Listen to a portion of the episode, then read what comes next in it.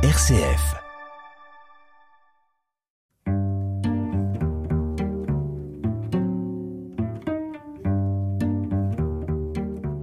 Aujourd'hui, je reçois Frédéric Suard. Frédéric, bonjour. Bonjour.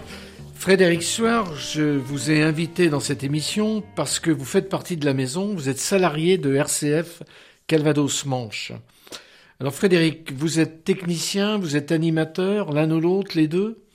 Alors c'est les deux en fait. Mon titre exact c'est euh, technico-réalisateur et animateur. Donc il y a une partie qui est purement euh, technique et une partie euh, qui est vraiment de valoriser les, les programmes. Et alors, avant d'être euh, à RCF, vous étiez où? Bah en fait, j'étais dans une autre radio, une radio qui était à Hérouville-Saint-Clair, près de Caen, qui s'appelle Radio 666, qui s'est pas toujours appelée comme ça. ça elle s'est appelée 99 FM parce que c'était la fréquence de, de, la radio.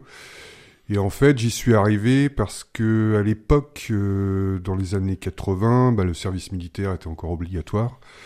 Et euh, moi, je ne souhaitais pas faire ce service militaire et j'ai obtenu le statut d'objecteur de conscience. Et cette radio avait l'agrément donc pour euh, employer des objecteurs de conscience. Donc j'ai fait un service civil d'une durée de deux ans par rapport à un an en service militaire. Vous avez préféré faire deux ans de service plutôt qu'un an au service militaire par des convictions religieuses, humanistes euh, Des convictions humanistes, euh, voire politiques, bien que quand on demande le statut, faut pas mettre justement qu'on a des convictions euh, politiques ou religieuses. Il faut, que ce soit un petit peu plus neutre.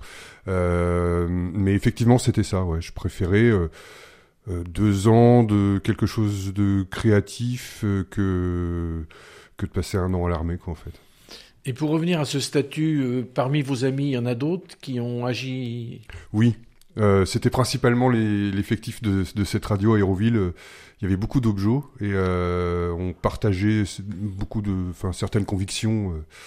Euh, c'était, on était un petit peu rebelle entre guillemets. Hein, on poussait le caddie le samedi comme tout le monde, hein, mais mais effectivement il y avait pas mal d'objecteurs, ouais. Qu'est-ce que vous faisiez dans cette radio? Mais en fait, c'était une radio qui était, euh, enfin qui est toujours, euh, de couleur musicale. Il y avait essentiellement de, de la musique, quelques interviews, euh, mais c'était c'était ça, c'était passé de la musique qui n'avait pas droit de citer dans d'autres radios en fait. C'était des, des musiques un peu plus, euh, un peu moins connues, et ça m'a permis de découvrir beaucoup de choses et puis surtout d'apprendre le métier, en fait, parce que les animateurs bénévoles qui, qui étaient là-bas euh, venaient, eux, de la génération des radios libres. Donc ils se sont euh, construits comme ça sur le tas, et ils nous donnaient des conseils, et euh, à, leur proximité, j'ai pu euh, apprendre mon métier, en fait. Alors Frédéric Suard, vous avez d'abord été dans une radio qu'on peut peut-être dire un peu rebelle. Oui, c'est vrai. Ouais. Hein, tout à fait.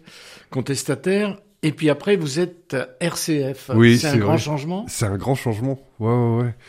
Euh, c'est euh, tout simple en fait. Euh, je me suis trouvé sans emploi après euh, après mes, mes contrats à radio 666 et à l'époque c'était l'ANPE, c'était pas pas l'emploi. Il y avait une, une annonce recherche animateur et technicien radio RCF.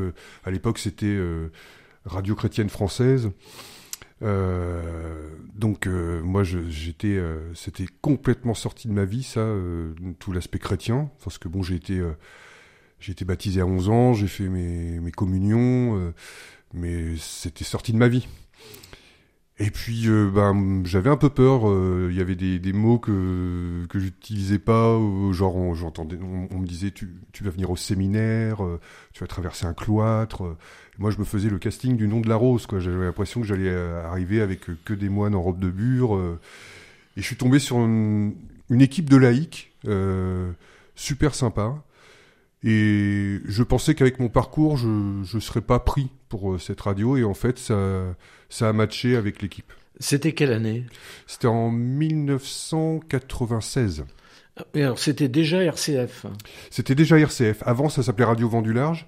Et cette radio, dans les années 80, je crois que c'était en 89, euh, a adhéré à un réseau que, qu'on connaît maintenant, qui est euh, RCF, Radio Chrétienne Francophone, euh, dont la tête de réseau est à Lyon et qui est alimenté par toutes les locales euh, qui sont euh, en France, à peu près entre 60 et 70 radios. Donc vous y êtes depuis plus de 20 ans Oui. quelle évolution vous avez vue? Bah Déjà, il y a eu une évolution technique, c'est qu'on est passé de l'analogique au numérique. Euh, pour pas faire trop technique, c'est-à-dire qu'on travaillait sur des bandes avant, et maintenant on travaille avec des ordinateurs. Ça, ça a été, euh, il a fallu tout un apprentissage parce que moi j'étais assez hermétique euh, à tout ce qui était ordinateur et, euh, et finalement, ben, on voit que c'est un gain de temps et de confort de travail euh, euh, qui a été assez conséquent. Et puis aussi, RCF se démarquait des autres radios parce qu'on avait des formats un peu plus longs. Les intervenants, les invités qu'on avait nous disaient c'est sympa chez vous parce qu'on a le temps, on a le temps de développer mais en même temps, faut pas ennuyer les auditeurs. Donc, euh, on a réduit certains formats et on a travaillé euh, avec des formations internes de, de manière à ce qu'on on ait un, un, produit radio qui soit euh, plus plus radiophonique en fait, plus sympa pour les auditeurs. Alors, un format plus radiophonique, c'est de, de, combien de minutes environ? Bon, Les plus longs formats maintenant, à part les émissions musicales qui font 25 minutes, c'est des, des 12 minutes, quoi, des 12 à 15 minutes. Et déjà, il y a quand même pas mal de, de choses à faire en 12-15 minutes, oui. Hmm. Donc vous êtes dans ce format-là Je suis dans ce format-là, dans Rencontre avec Jacques Thierry. Nous vous accueillons. Le, sinon, au niveau de justement, vous, vous aviez peur de vous retrouver dans le nom de la rose. Bon, oui. façon de parler humoristique, je comprends bien.